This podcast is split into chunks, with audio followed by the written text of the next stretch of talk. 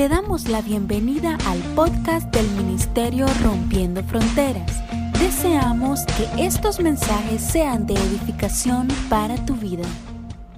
Padre, gracias por este tiempo. Gracias por tu voluntad que es buena, que es agradable y perfecta para cada uno de nosotros. Gracias Señor porque en medio de nosotros tú te mueves, porque quieres hacer grandes cosas con nosotros, Padre. Gracias Señor porque tus planes superan los nuestros. Y sabemos Señor que si en nuestro corazón está podernos encontrar esta mañana contigo mucho más, Padre, tu corazón salta de alegría al, poderse, al poderte encontrar hoy con tus hijos. Te damos gracias, Señor. Declaramos cielos abiertos en este lugar. Declaramos tu presencia en medio de nosotros, transformándonos. Ven, Espíritu Santo, y revélanos lo que hay hoy en el corazón del Padre. Ven, Espíritu Santo, y danos lo que tú sabes que esta mañana estamos necesitando. Te damos gracias por este tiempo. Señor, hoy yo oro que podamos levantar el hambre en este lugar, que podamos levantar la pasión por ti en este lugar. Señor, que podamos transicionar de ser simplemente espectadores a ser aquellos que provocan tu presencia, a ser aquellos que están en la primera línea viéndote mover, viéndote obrar, pudiéndote contemplar con toda tu belleza y con toda tu naturaleza, Señor. Gracias porque tú eres más que bueno. Hoy abrazamos tu presencia en este lugar. Abrazamos tu presencia en este lugar. ¿Cuántos pueden ahí donde están, eh, con, donde están sentados, alzar sus manos y decirle, Señor, hoy abrazo tu presencia en este lugar. Tú eres lo más importante, Señor. Tú eres lo más, lo más, lo más importante. Muévete en medio de nosotros. Muévete en medio de nosotros. Muévete en medio. Te amamos, Señor. Te amamos. Te amamos, te amamos, te amamos. Interrúmpenos, Señor, y muévete en este lugar, Padre, en el nombre de Jesús. Tú eres bueno, Señor. Tú eres bueno. Amén y amén. Estamos con una serie que se llama Comunidades, así se llama, ¿verdad? Y la semana pasada, no sé cuántos vinieron la semana pasada. Tuvimos un mensaje eh, súper lindo eh, que hablaba acerca de, de, los cinco, de las cinco iglesias que necesitamos. Y una de esas iglesias, el pastor hablaba que era la iglesia, era nuestra iglesia local como tal. Y y sabe, yo pensaba hoy en la definición de una comunidad. Y, cuando definimos una comunidad es un grupo de personas que tienen cosas en común y que por eso se reúnen, por eso permanecen juntas. Y me llamaba la atención porque la semana pasada de esa manera era que definíamos lo que era iglesia. El pastor decía, la iglesia es dos ¿verdad? O más personas que se reúnen en el nombre de Jesús. Así que cuando hablamos de la iglesia, hablamos de la comunidad de Cristo. Estamos hablando de una comunidad donde dos o más personas se están reuniendo con el único fin que tiene un nombre, ¿verdad? Que es una persona que es Jesús.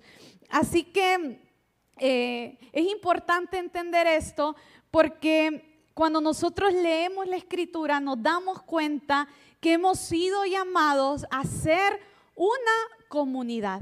Miren, en otras ocasiones, con temas diferentes, hemos predicado esto en este lugar, pero es tan bonito ver cómo Jesús, siendo Dios aquí en la tierra, vino a ser comunidad con otros. Jesús no vino de forma individual, no vino como, como alguien eh, eh, aislado del mundo, no, Jesús vino y, y, vino a ser parte de una familia natural, vino a ser parte de una comunidad, porque ¿qué decían de Jesús? Jesús de Galilea, ¿verdad? O sea, Jesús era del pueblo de Galilea, de la ciudad de, Galilea, él, él vino a ser comunidad naturalmente y lo vemos luego cuando empieza su ministerio a crear una comunidad que obviamente este, era natural como tal, pero que también estaba, eh, estaba cultivándose todo lo espiritual, todos los principios de reino que él iba a dejar establecidos aquí en la tierra para, para iniciar eh, la, la, la misión, la visión que el Señor le había encomendado aquí, aquí en la tierra. Entonces a mí me, gusta mucho esto porque vemos que Jesús, aún siendo Dios, vino a ser parte de una comunidad. Vemos a Jesús con los, con los doce discípulos, ¿verdad? Aún la palabra nos muestra en los evangelios que cuando Jesús comienza a enviar a los discípulos a evangelizar, ¿cómo los envía? De dos en dos. No los envió ahí solitos, ¿verdad? No, los envía de dos en dos. Y mire que Jesús sabía, porque hemos estado hablando de esto, que el Señor siempre nos ve en su eterno presente. La gente nos podrá ver muy ordinario, la gente nos podrá ver muy comunes, pero el Señor nos está viendo de acuerdo a la gracia, el favor, la esencia que Él ya depositó en nosotros. Entonces Jesús ya sabía lo que Él había depositado en Pedro, lo que Él había depositado en Juan, lo que Él había depositado en cada uno de sus, de sus discípulos. Él ya sabía la gracia, el poder que había sido derramado sobre ellos. Pero mira qué interesante. La primera lección que les da es, vayan de dos en dos. Y Jesús nos da eh, cátedra, nos da cátedra de esto. En Hechos 1 vemos cómo la iglesia eh, comienza. ¿Y comienza con qué? Con los once apóstoles, pero ya no estaba Judas, ¿verdad? Con los once apóstoles y con las mujeres que eran discípulas también de Jesús, probablemente con, otros discípulos que estaban ahí, pero es interesante porque dice que cuando Jesús asciende, Él le dice, vayan, permanezcan juntos en oración hasta que reciban la promesa del Espíritu Santo. Jesús no les dijo, vaya cada quien a su casa, Pedro, Juan, Mateo, Felipe, allá en su casa van a recibir la, promesa del Espíritu Santo. No, los envió a orar. Y mira, en Hechos 1 vemos cómo dice que literalmente ellos vieron cuando Jesús ascendió y dice que inmediatamente de ahí, dice que ellos se dirigieron al aposento alto a permanecer en oración a permanecer en comunidad. Entonces debemos de entender que, hay una gracia, hay un principio que el Señor nos dejó en esto, que hay poder en, la comunidad. Usted podría decir, bueno, pero, pero ese nombre de la serie, ¿no? Yo quería las cinco, las cinco iglesias del Apocalipsis, ¿verdad? Los 24 sellos, los, los jinetes. Pero sabe, Dios a través de esto tan sencillo está desatando para nosotros, nos está dando una llave que desata poder, que desata gloria, que desata manifestación de lo alto. Cuando los discípulos permanecieron juntos en oración, cuando los discípulos fueron y, y, no dijeron, no, yo necesito que Dios me hable, yo funciono mejor solo. No, no, los discípulos dijeron, vamos a orar. Mire, a muchos acá probablemente hasta les cuesta orar en un círculo. A veces decimos, vamos a orar. Y a veces unos andan ahí en la esquina. Y yo digo, ¿será que en la esquina van a recibir más revelación? Pero estaban los discípulos ahí. No me adelanto, en el círculo. Estaban ahí juntos orando. Y dice que ahí cae, hechos dos, que el Espíritu Santo. Dice que comenzaron a hablar en lengua. Óigame, de ahí para adelante fue un antes y un después. Pero ¿cómo recibieron el poder de parte del Señor? En comunidad. Diga conmigo, en comunidad. Diga, yo voy a recibir el poder de Dios en comunidad. Yo voy a ver la gloria y la manifestación de Dios en comunidad.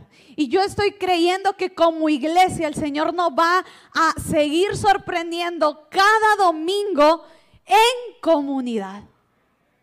Porque el Señor no, no va a ir, yo no sé dónde vivirá, en, Miraflores, no, no, no, no solamente va a ir ahí al acto, no solamente va a ir, no sé, al, trapiche. No, Él se va a manifestar en esta casa en comunidad. Él va a manifestar su gloria. Entonces hay un principio en esto, hay una gracia. Eh, ¿Sabes? Es una llave que abre eh, que abre puertas. Y cuando nosotros entendemos eh, eh, este principio, cuando entendemos que el concepto de comunidad, que el concepto de que permanezcamos juntos, mire qué bonito nos vemos así. Voltea a ver a alguien, aunque sea solo le ve los ojos, ¿verdad? Pero qué bonito, qué ojazos se te ven. Dígale, vamos. Qué ojazos se te ven. Cuando nosotros entendemos este principio de que hay algo detrás de esto, hay cosas que empiezan a suceder. Diga conmigo, porque es un principio. Es un principio espiritual. Entonces, lo primero que sucede cuando este principio nosotros lo comprendemos es que se empiezan a desbaratar argumentos y teologías mentirosas en nosotros. ¿A qué se refiere, pastora? Mire, hoy más que nunca tenemos tanta gente diciendo, no me quiero congregar. No quiero tener pastores, no quiero ser parte de, ninguna comunidad. Estoy mejor solo. No, hombre, si así estoy mejor y soy mejor que todos los de la iglesia, ¿verdad? Esos son los argumentos que el enemigo ha traído a la mente, al corazón y al espíritu de muchas personas. Miren, hoy más que nunca vemos personas por las calles que han sido, no sé, autoproclamadas. No me quiero meter en ese camino, pero, pero gente que dice, bueno, yo soy pastor, yo soy profeta, yo y, y vea y le dicen, yo quiero orar por usted. Y usted como que le siente ahí el espíritu medio chueco. O, en palabras, ¿verdad? Usted dice, uy, esa vibra como que me da. Como que tiene algo, pero es que usted les pregunta, y, ay, ¿y, a qué iglesia va? No, a ninguna. Entonces, ¿a quién le rinde cuentas esas personas? ¿De quién puede dar testimonio de ellos? Mire, Cualquiera de los que están acá, gente que lleva tiempo. Si usted le pregunta, bueno, ¿y quién es José Manuel? No, pues él sí lleva años, porque hay gente que puede dar testimonio de la vida de él, del ministerio de él. Nosotros podemos dar testimonio de la vida del ministerio de muchos de los que están acá. Por eso cuando las parejas se casan, nosotros las presentamos. Porque le estamos diciendo a la iglesia, estas dos personas podemos dar testimonio de quiénes son, de su matrimonio, de cómo se, ¿verdad? De que si los papás están de acuerdo, de que, óigame, podemos dar testimonio.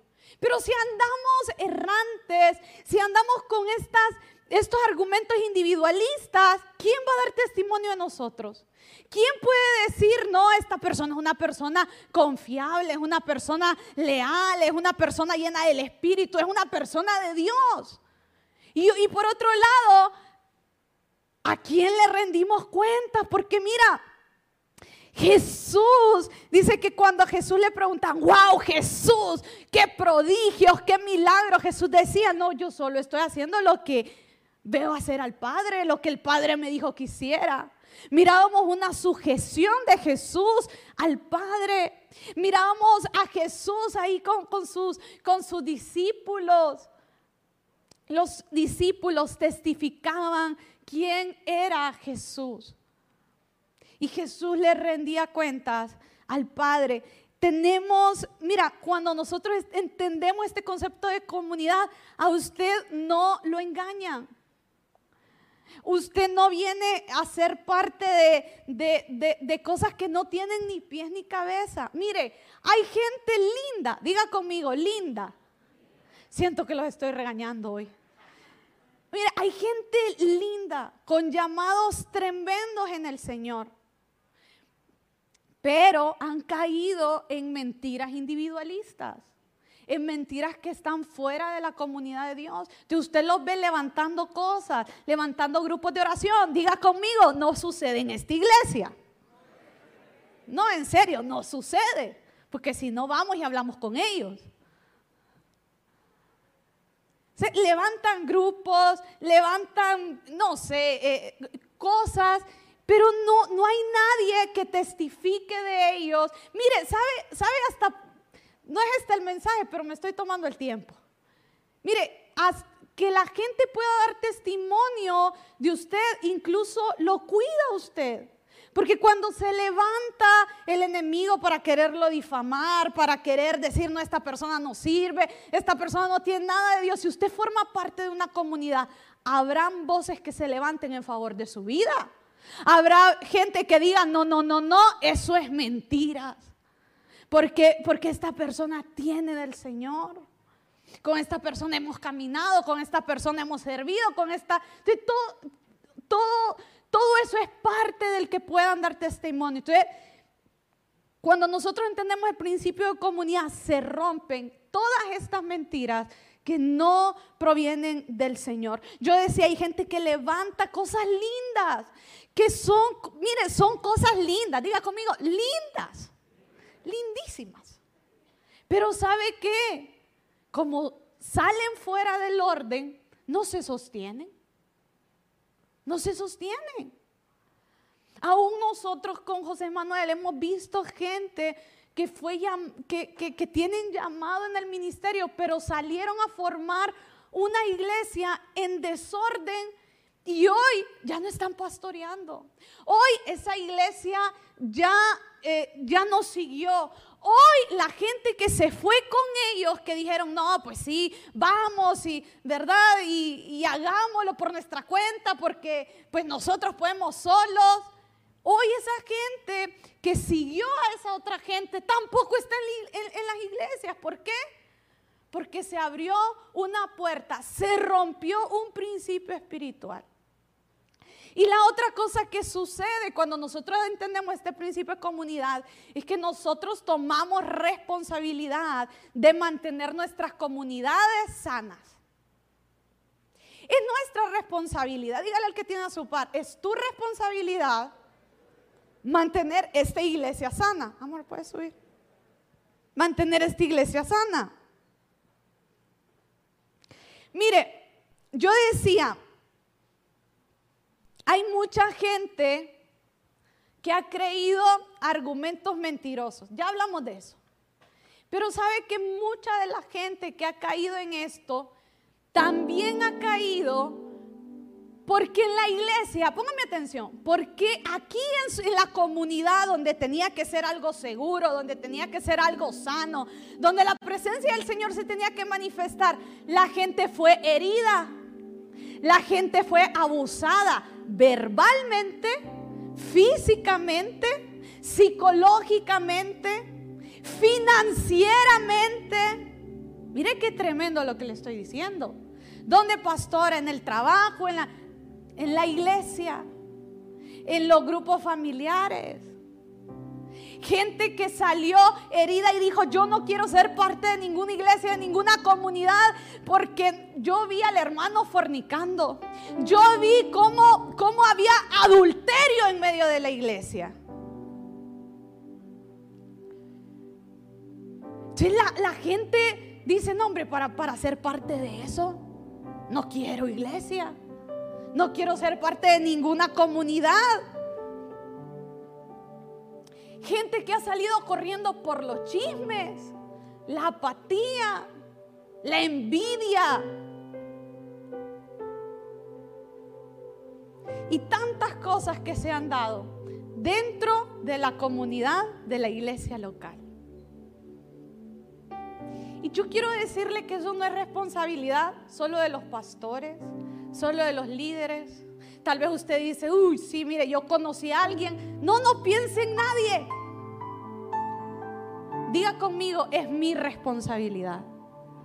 Mantener la iglesia sana. Mantener mi comunidad sana.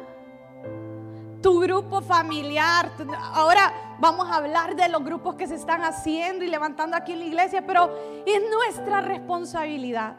Cuando nosotros entendemos que la comunidad es un principio espiritual, nosotros sabemos que así como este principio puede abrir puertas de bendición, donde se ve la gloria de Dios, donde milagros suceden, donde la presencia del Señor se manifiesta, donde corazones son sanados, también el enemigo se levanta para, para traer distorsión sobre el diseño de Dios.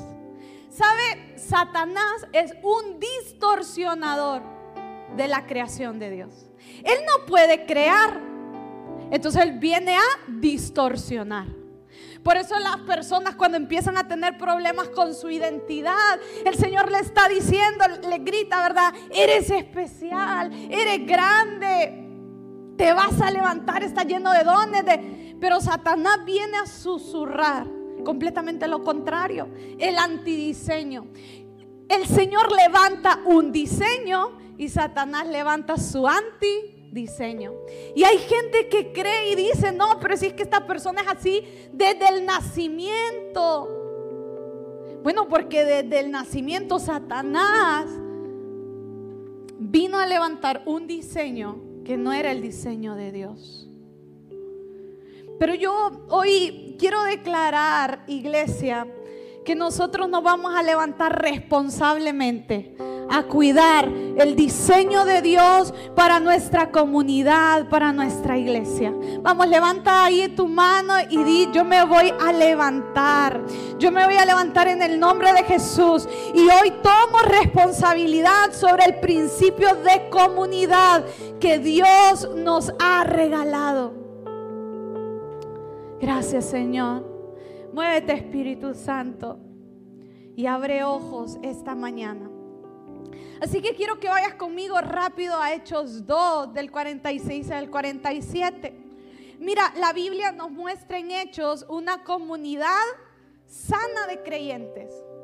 Una, una comunidad, un grupo de personas que tenía como fin Jesús.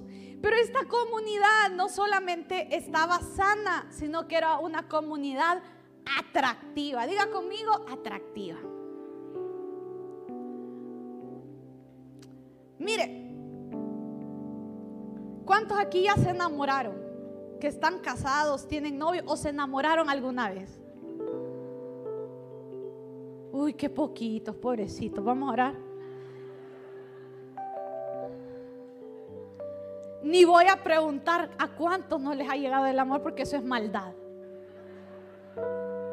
Pero, mire, cuando uno se enamora, se enamora de cosas que le atraen de la persona. ¿Sí o no? Mire, ¿cuántos saben que para el Señor todos somos hermosos? Amén. Pero hay cualidades en cierta gente que sobresalen de otras, ¿sí o no? Pero ¿cuántos saben que para, para el Señor todos somos hermosos? Diga yo soy hermoso para el Señor. Y a todos Dios nos ha dado una gracia. Óigame, para atraer a otros. El Señor no lo quiere soltero, ni soltera menos que le haya dado el don de celibato tipo Pablo.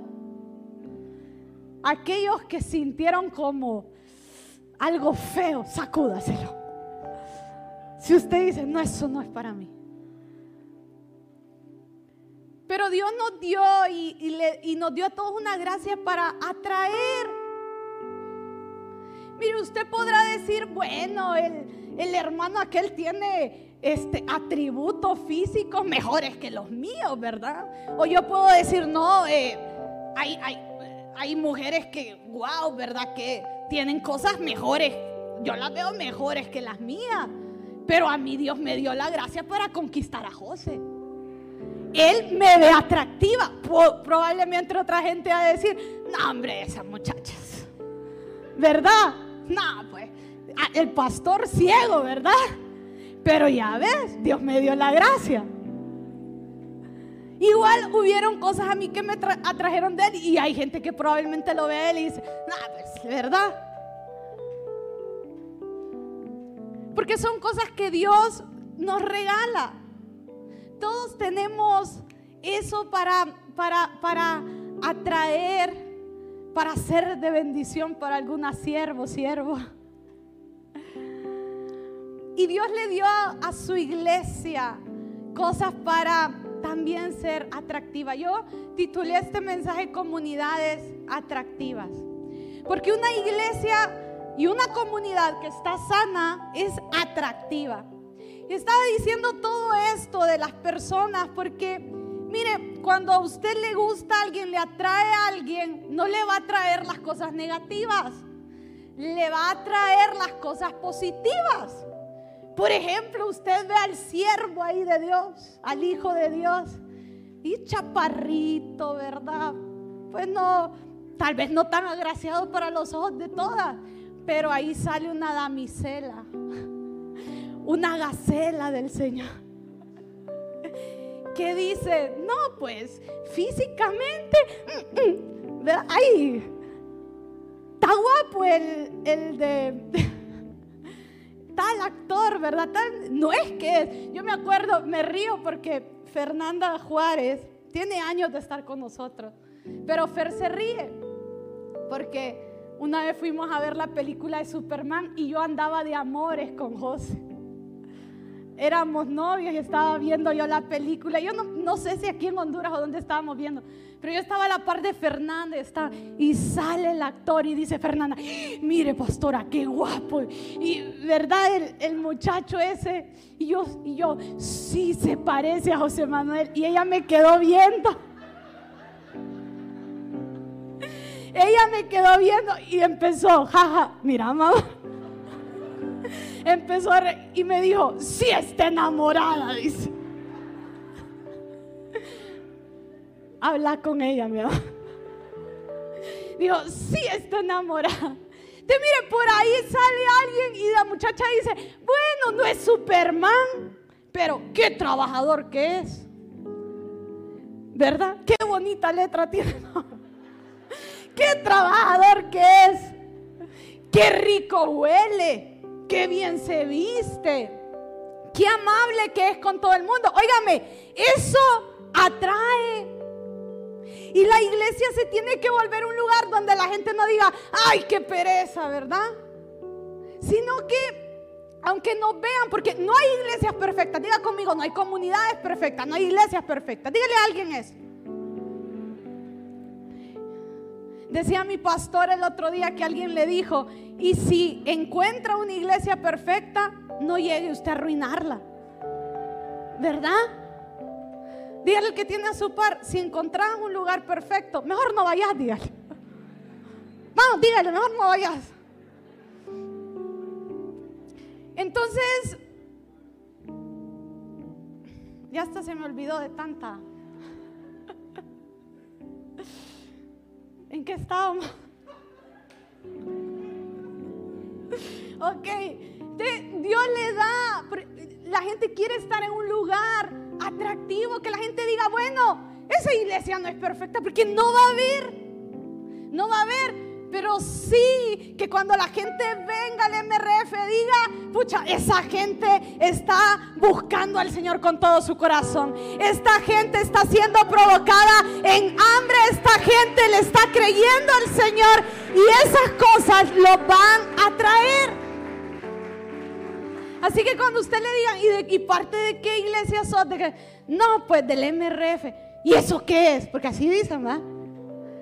Y ese nombre, ¿y, y dónde queda? Y, que bueno, no somos perfectos, pero llegate y vas a ver. Probablemente ahorita nos ven, ¿verdad? Como, como el hermano, la hermana que dice la gente, ah, bueno, pero Óigame, cuando la gente viene y ve el corazón de la gente que hay acá, cuando sienten la presencia del Señor, ¿sabes? El Señor quiere manifestarse. escucha esto, Jesús quiere manifestarse en medio de una iglesia sana, que pueda atraer a otros. Y esto es lo que dice Hechos 2 del 46 al 47. Dice, día tras día continuaban unánimes en el templo. ¿Cómo dice ahí? unánimes. Estoy leyendo la, versión eh, Nueva Biblia eh, de las Américas. No sé si me la pueden poner ahí. Ok. Dice, y partiendo el pan de los hogares, comían juntos con alegría y sencillez de corazón, alabando a Dios y hallando favor con todo el pueblo. ¿Qué dice que encontraban? Dice, hablando favor. Diga conmigo, con todo el pueblo. Y el Señor añadía cada día el número de ellos, los que iban siendo salvos. O sea, la iglesia iba creciendo. ¿Por qué? porque era un lugar atractivo. Así que quiero hablar rápidamente, quiero dejar unos puntos de cómo nos volvemos una comunidad atractiva. Vamos a estar hablando de muchas cosas estos domingos que vienen, pero quiero que hoy se pueda quedar en nuestros corazones. Como decía, que es nuestra responsabilidad mantener nuestra comunidad sana, que no solo depende de unas personas, depende de todos nosotros. Sabes, en medio de esta iglesia de hechos, que fue, que, todos eh, la conocen como la iglesia primitiva, como la primera comunidad de cristianos que se levanta, dice que el Señor ahí se manifestaba. Y era de verdad tanta la gracia, tanto el favor, tanto lo atractiva que era esa iglesia, que dice que el Señor comenzó a añadir personas. Así que nos volvemos comunidades eh, o son comunidades atractivas, aquellas que, número uno, se vuelven intencionales en la comunión. Se vuelven intencionales en la comunión. Mira, rapidito esto. Cuando nosotros nos volvemos intencionales en la, en la comunión, es entender lo que hemos estado hablando, la importancia de permanecer juntos. Usted dice, bueno, hoy yo entiendo que tengo que ser parte, que hay un principio en la comunidad. Yo vengo y formo parte de una iglesia local, busco un grupo entre semana, busco un grupo de creyentes que se puedan volver, ya lo vamos a ver, mis amigos, gente también con la que yo pueda compartir, gente con la cual yo pueda orar, con la cual yo pueda convivir. Y cuando esto sucede, cuando yo me vuelvo intencional en la comunión, usted deja de ser un miembro ocasional y se vuelve un miembro constante. En palabras sencillas, usted deja de ser dominguero Usted se, ya, ya no viene solo los domingos. Si alguien solo viene los domingos, no lo estoy viendo a usted. No, usted se vuelve más constante. Usted empieza a ser parte, usted se siente parte de las actividades. Eh, no sé, se anuncia que, mire, el año pasado hubieron tantas actividades de bendición donde fuimos a bendecir familias, fuimos a bendecir niños, fuimos a bendecir hospitales. Eh, el año pasado vinieron predicadores también. Y mire, cuando usted se siente, es intencional en la comunión, usted deja de ser un espectador y se vuelve un provocador. Se vuelve alguien que dice, uy, viene esto, ¿cómo puedo participar? ¿Cómo puedo ser parte? A nosotros nos gusta mucho que hay un ministerio aquí que funciona todos los domingos que se llama anfitriones, que lo, manejan el, el, pastor Javi Marce. Y, y este grupo son las personas que vienen temprano, organizan las sillas, ven eh, quiénes van a venir, están en la puerta, algunos en el parque, otros ayudan a sentar personas. ¿Y sabe quién puede ser parte de ese ministerio? Todo el que quiera. Así que si usted quiere empezar a ser parte y dice, no, yo quiero ser más intencional en hacer comunidad, esta es una manera de poder hacerlo. Alguien que es intencional en hacer comunidad, yo dije, se vuelve un provocador y no solamente un espectador. Entonces dice, ¿saben qué? Aquí está mi casa hagan el grupo en mi casa. miren, yo tengo una abuelita que tiene 93 años. Si me está viendo y escuchó que dije la edad, ya fui. Pero mira que yo cuando estaba haciendo este mensaje la recordaba a ella. Y yo decía, qué inteligente esa viejita. De tonta no tiene nada. Porque hace años, pues yo empecé a pastorear y yo recuerdo siempre que mi abuelita decía, mi hija, tráigalos a la casa, porque yo vivía con mi abuelita, tráigalos a la casa. Hija, haga los grupos acá. Y yo le decía, no, no, no, ¿cuál? Aquí, mire, ella le encantaba tener gente orando ahí. ¿Sabe por qué? Porque donde, donde la iglesia está hay poder. Hay cosas que se manifiestan. Así que cuando, cuando, cuando digan, a ver, ¿quién trae los sanguchitos esta semana? Usted no se la, ¿verdad? Sino usted que le caiga. Yo, tal vez sus sándwiches no son tan ricos, pero, pero si usted tiene el corazón de bendecir, Usted se vuelve un provocador. Mire, el que usted sea intencional en hacer comunidad le da autoridad. Yo dije, estos son principios, diga conmigo principios. ¿Se acuerda cuando hablábamos de que cuando usted parte de algo, la gente puede dar testimonio de usted, usted puede dar, dar cuentas? Y cuando todos estos principios se mueven en lo espiritual, aún en el infierno conocen quién es usted. Te dicen, no, con esta persona no nos podemos meter. Esta persona es una persona de principios. Este no es el tema, iglesia, pero necesitamos ser gente de principios para que entonces el cielo se mueva en favor de nosotros. ¿Cuántos quieren que el cielo se, mueva en favor de sus casas, de sus oraciones, de las cosas? Yo quiero, mire, yo tengo un montón de cosas. Y de, y Mira, tantas cosas. Seamos personas de principios. Entonces, esto nos da autoridad.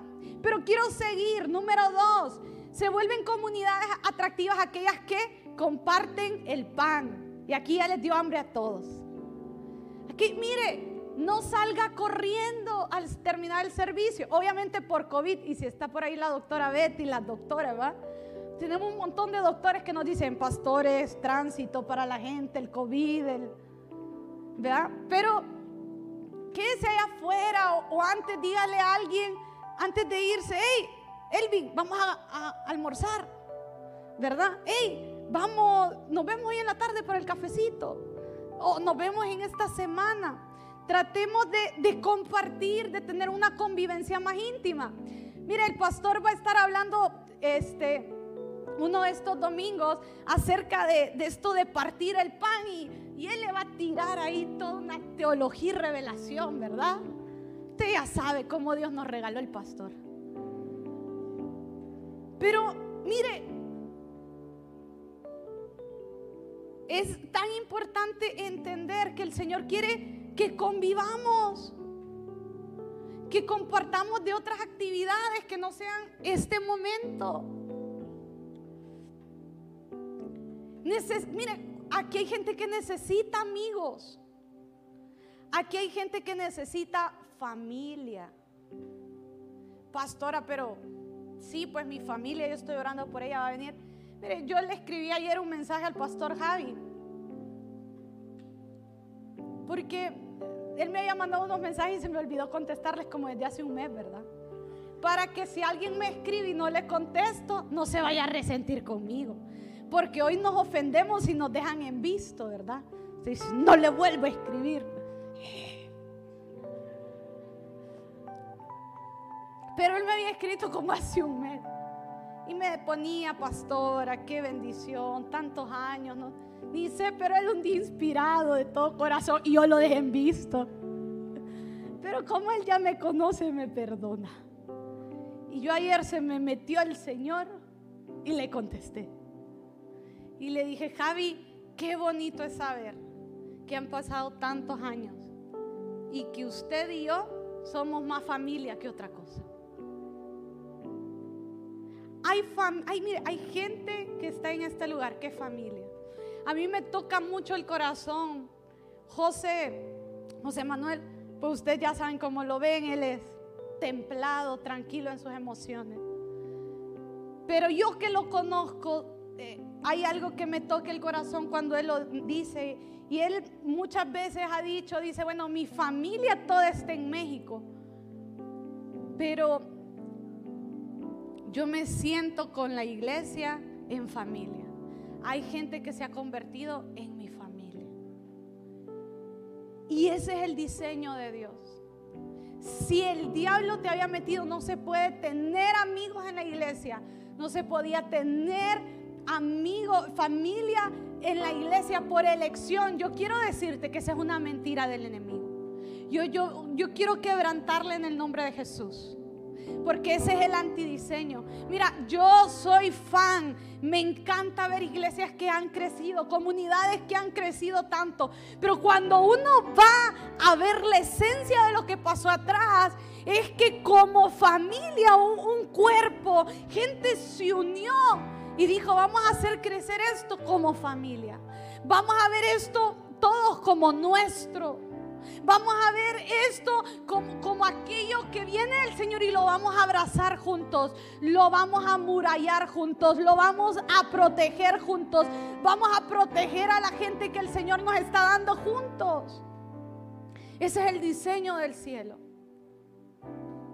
Hoy el mundo te dice no hay amigos. Óigame, y si en el mundo la gente te dice que no existen los amigos, peor en la iglesia.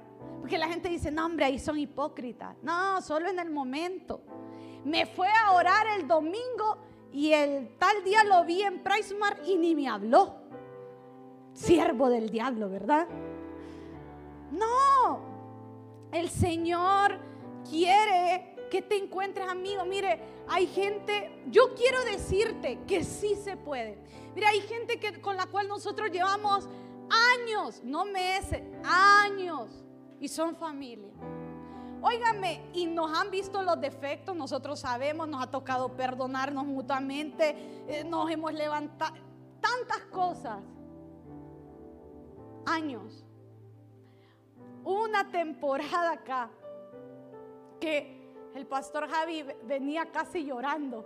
Em, empezábamos allá el MRF Teucigalpa acá y empezaba a venir gente. Y sabe que esas veces nosotros oramos, hacíamos unas vigilias loquísimas.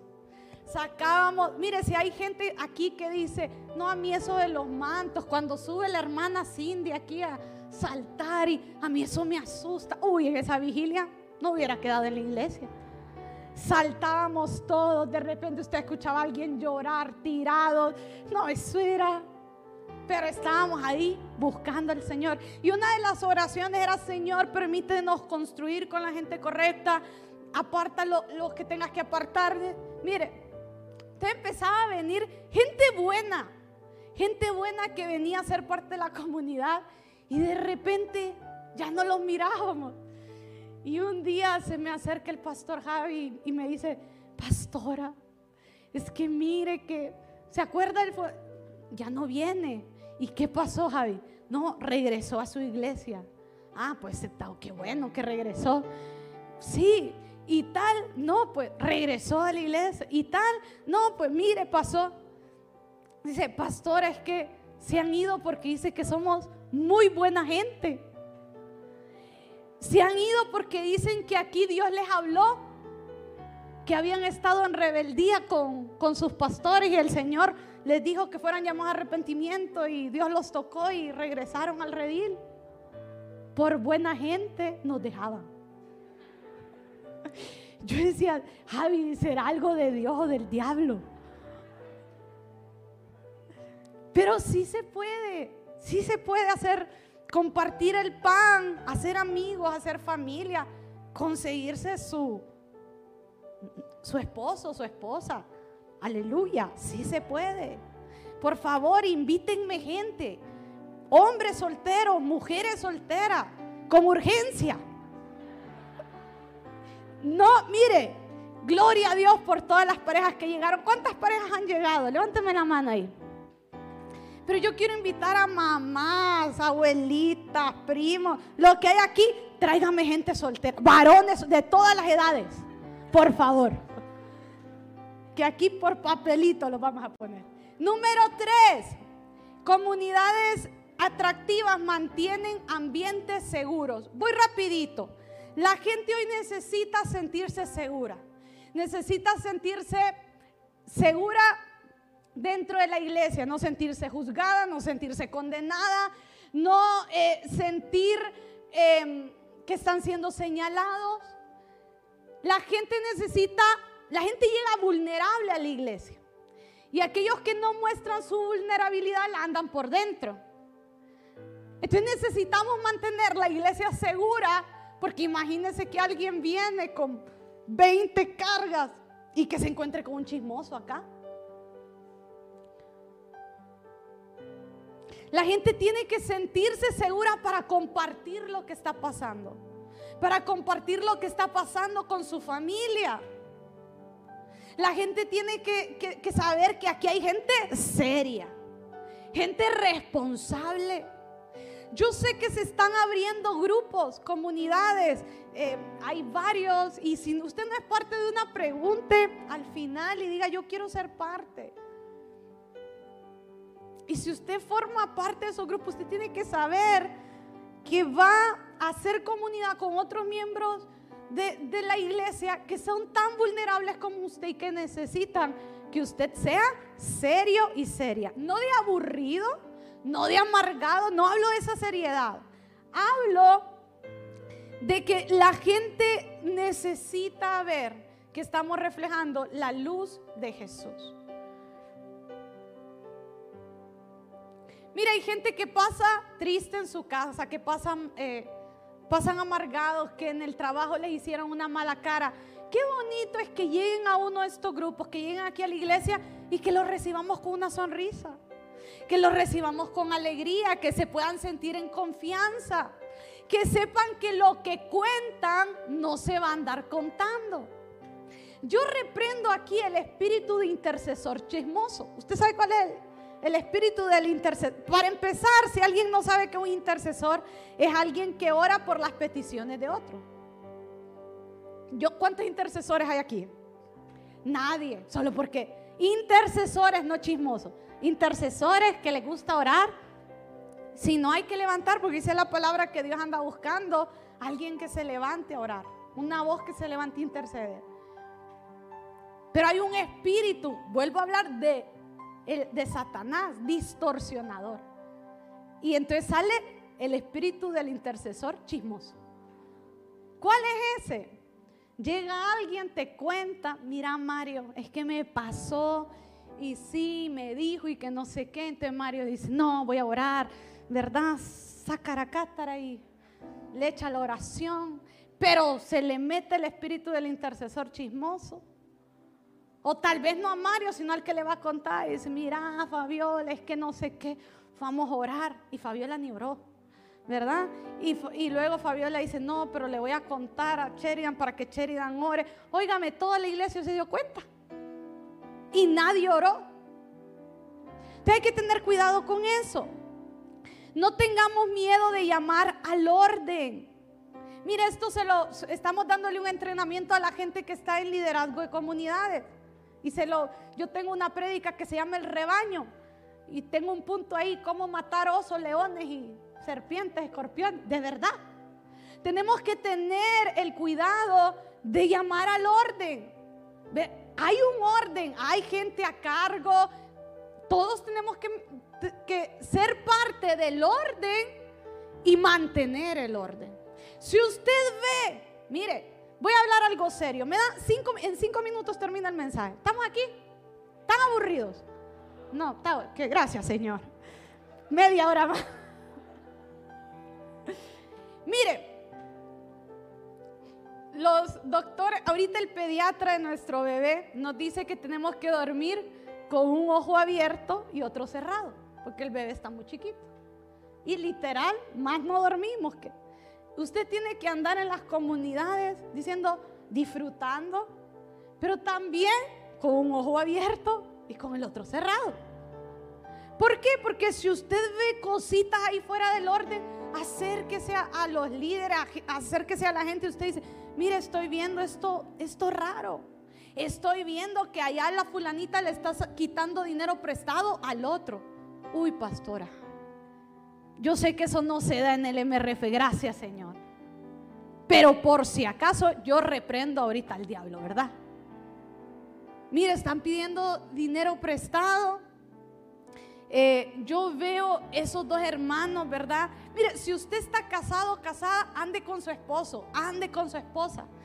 Si le va a dar jalón, si usted es un hombre y le va a dar jalón eh, a otras muchachas, no se vaya con una sola, por testimonio. Aunque usted me diga, pastora, no, yo no tengo ninguna intención. Y gloria a Dios que usted tiene un espíritu de servicio, pero el papá de Betty la Fea decía que el diablo es puerco.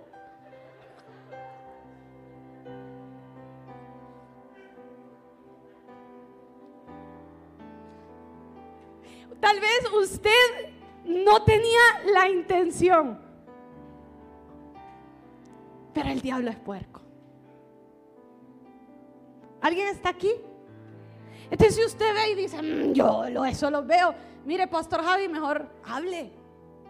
Y usted dice, no, pastora, pero eso es ser chismoso. No, estamos cuidando a la gente. Cuídese a usted mismo. Si usted ve cosas que, que Mire, tenemos que tener la disposición en nuestro corazón de poder ser llamados al orden.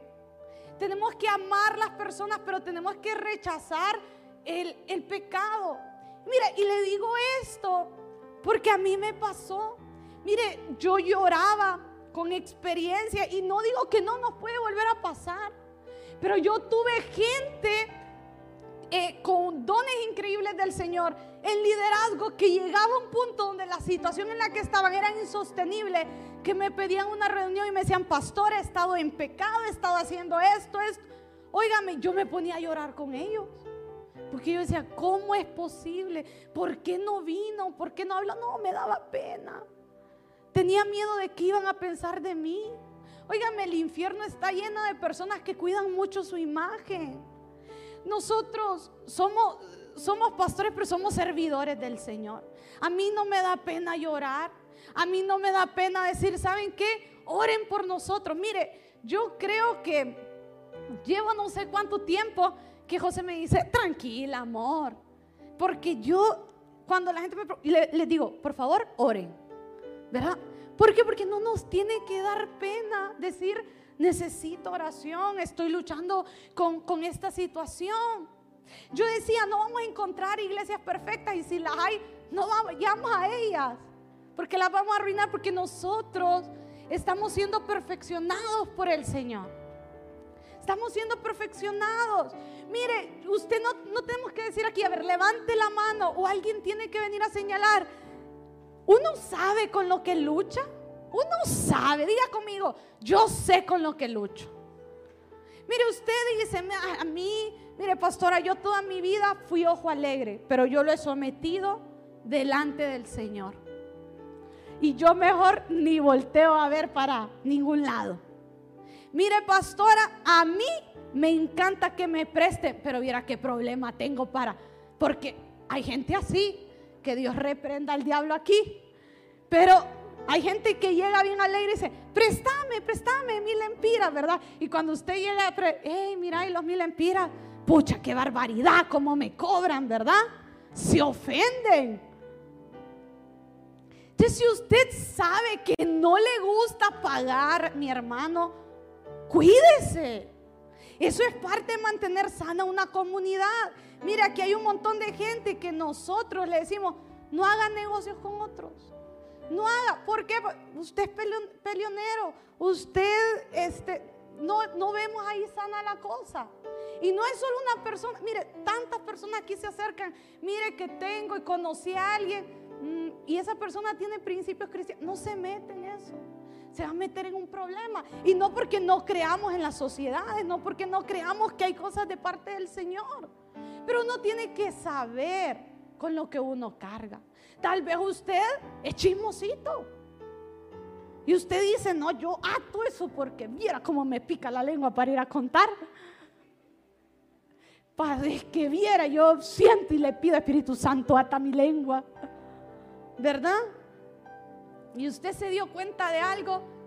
Si usted así, cuide la comunidad. ¿Cómo cuidamos? Llamándonos al orden a nosotros mismos. ¿Verdad?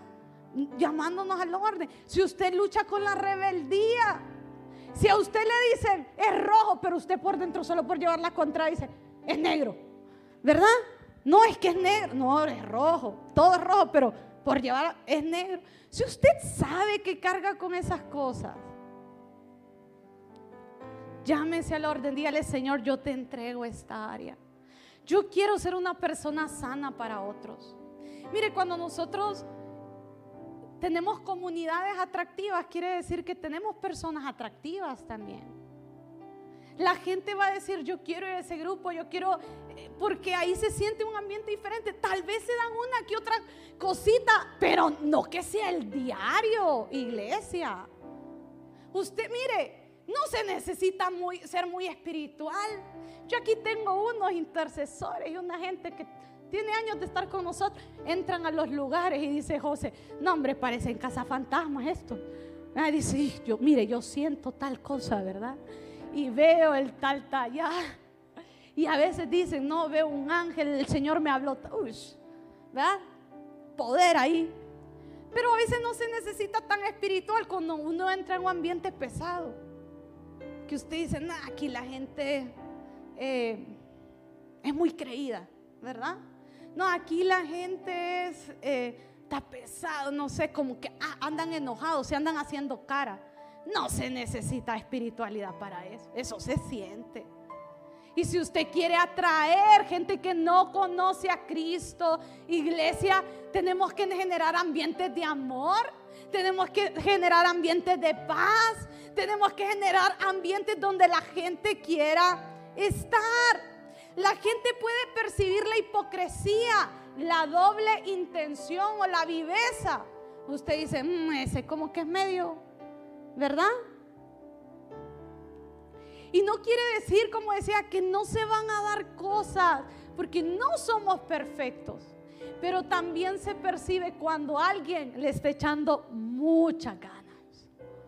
Cuando alguien dice, yo soy así, pero estoy rindiendo mi corazón al Señor yo soy así, pero estoy rindiendo mi corazón al Señor. Finalmente una iglesia que es atractiva tiene a Cristo como el centro de sus reuniones. Por eso yo iniciaba este mensaje diciendo, la iglesia es esa comunidad de creyentes que tienen en común a Jesús. Que tienen en común a Jesús.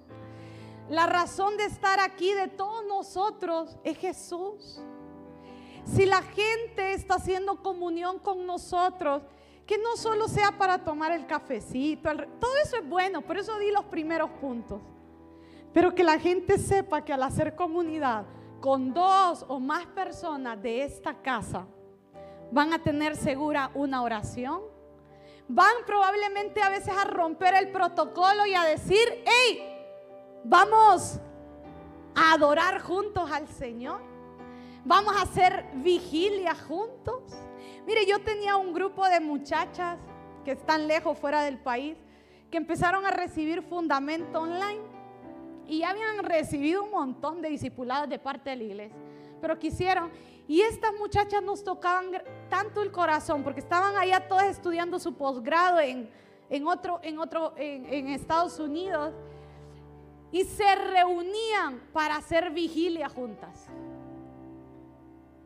¿Cuántos aquí se han reunido para hacer una vigilia? A mí me encantaría saber que no solo eh, las diferentes comunidades que se están levantando como grupos organizados, oficiales de la iglesia, sino que hay gente que se está juntando para orar. Hay gente que se está juntando y están viendo qué hacer eh, para el Señor. Eh, están, están siendo parte de los ministerios de servicio. Yo quiero decirte esto. Cuando la gente, mira, la gente podrá ver tantas cosas en medio de nosotros, pero si la gente ve a Cristo, siente su presencia, la gente se va a quedar. Él es el centro. Él es el perfume.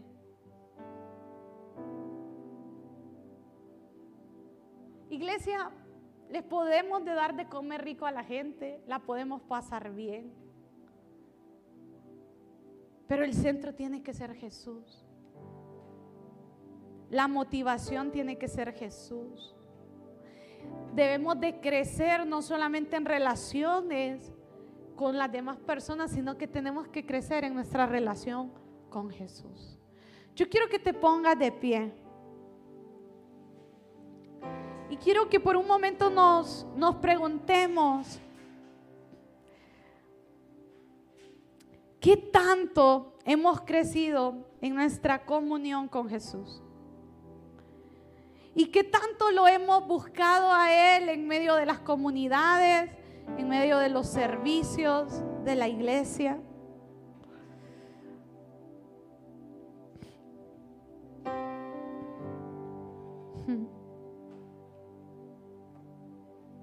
Él debe de ser el motivo, la razón.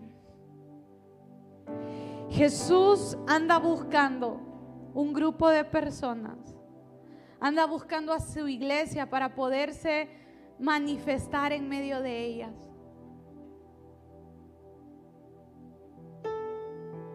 Jesús quiere manifestarse para hablarnos. Jesús quiere manifestarse para sanarnos. Jesús quiere manifestarse para liberarnos. Jesús quiere manifestarse para hacernos mejores. Jesús quiere manifestarse para que cuando nosotros nos veamos limitados, su gracia pueda llevarnos a la siguiente estación. Su gracia pueda cubrir la multitud de errores, de pecados.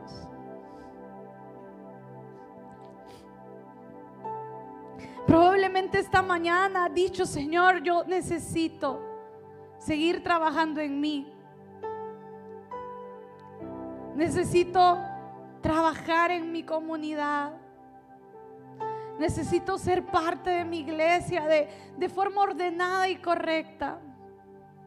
Pero sobre todas las cosas, sé que hoy lo que necesito es tu presencia, Señor. Y Padre, hoy nos presentamos delante de ti, reconociendo esto que necesitamos a Jesús. Padre, reconociendo que la gente no necesita grandes mensajes, sino que necesita a la persona del mensaje. Reconociendo, Padre, que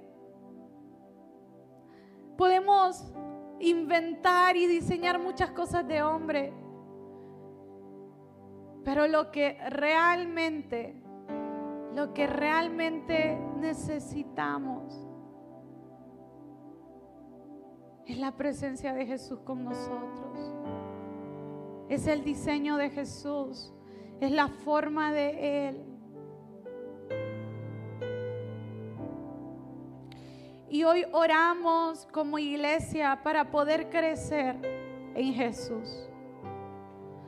Para poder crecer a su imagen, para poder crecer de acuerdo a su voluntad, para poder crecer en fe. Hmm. Tú eres bueno, Jesús. Esta iglesia te necesita, Jesús. Eres lo único que necesitamos. Eres lo único. Eres lo único. Es por tu gracia que nos volvemos influyentes, atractivos. Es por tu gracia, Jesús. Es por tu gracia. ¿Sabes? Yo puedo sentir Cómo hay personas que han estado luchando con muchas cosas.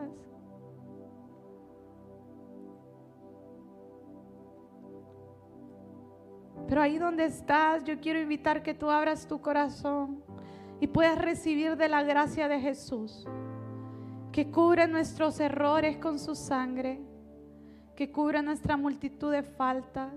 Probablemente, yo no sé por qué, pero siento bien fuerte esto. Has sentido y has dicho, sí, yo lucho con la rebeldía, con la desobediencia, pero quiero ser diferente. Yo quiero invitarte que si tienes esta lucha o cualquier otra, hoy puedas entregársela al Señor. Puedas levantar tus manos ahí y como que alguien, como alguien que le da algo a otro, puedas entregarle al Señor aquello que hoy sientes que te está estorbando. Porque como, como mencionaba, una comunidad atractiva, una comunidad sana es solo el resultado de que sus miembros están sanos. Y si hay algo que sientes que te ha estado incomodando,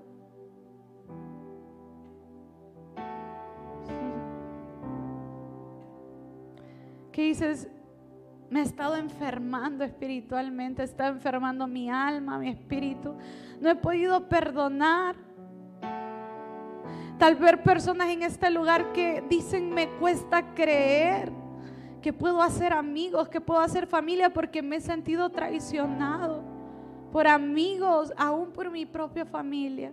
Yo quiero invitarte esta mañana a que se los puedas entregar. Entrégaselos al Señor. Entrégale tus argumentos hoy al Señor. Yo siento bien fuerte esto esta mañana. Y si tú nos estás viendo en tu casa, Entrégale tus argumentos al Señor. Todo aquello que tú has pensado, todo aquello que has argumentado delante del Señor. Tal vez le has dicho, Señor, pero es que tú sabes que fue culpa del líder. Tú sabes que no me comprendieron. Tú sabes, Señor, que en ese lugar estaban en pecado. Tú sabes, Señor, cuánto me esforcé, pero al final caí o cuánto mirió esta persona, yo quiero invitarte a que le entregues todos esos argumentos al Señor. Tal vez tu argumento esta mañana Señor, es que yo paso muy ocupado. Tú sabes cuántas cosas tengo que hacer. Oh Señor, yo eh, fui llamado a hacer esto, sentí que era llamado a hacer esto y no sé si soltarlo. Entrégaselo al Señor. Vamos, entrégale al Señor tus argumentos, tus heridas. Probablemente tú dijiste, yo no quiero ser parte de una iglesia porque no me quiero viciar con lo que hay ahí. Entrégale ese argumento al Señor. Vamos, iglesia.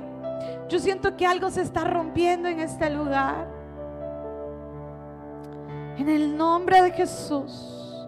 En el nombre de Jesús, todo pensamiento, todo pensamiento viene al orden del Señor en el nombre de Jesús. Padre, ahora todo argumento, todo argumento lo ponemos delante de tus pies. Y hoy abrimos nuestro corazón y nuestra vida a poder estar en comunidad, a poder amar a otros libremente, a poder confiar en otros libremente. Aquí hay gente que va a tener que aprender a confiar, a dar pasos de confianza. Hay gente aquí que no cuenta sus cosas porque tienen miedo de que esas cosas anden en boca de muchos. Y yo hoy oro, no, no quiero decir con esto que le vas a tener que contar tus cosas a todo el mundo, pero hoy yo oro que se levanta la gente correcta a tu alrededor, que te ayuda a llevar tus cargas, que ora por tus causas, que te escucha para que puedas experimentar libertad, que te escucha para que puedas verte vulnerable y puedas sanar en las áreas que el Señor quiere que sanes. En el nombre de Jesús. Padre, hoy toda mala experiencia se va. Toda mala experiencia se va. Y oro, Padre, que puedan ser reemplazadas por buenas experiencias. Aun si alguno acá fue parte, Señor, del problema, yo oro, Padre, que tú todas las cosas las haces nuevas. Que hay una nueva página que se abre para muchos en este lugar. Hay una nueva página que se abre para muchos en este lugar. Una nueva página, una nueva página, una nueva página. Y yo oro, Señor, que esto no solo sea a nivel de iglesia. Oro que en las diferentes comunidades, en su familia, en su trabajo, en los lugares donde tú los estás llevando, Padre, ellos se vuelven parte de la solución. Ellos se vuelven parte de aquellos que provocan paz, que provocan gloria, que provocan tu reino. Hmm. En el nombre de Jesús.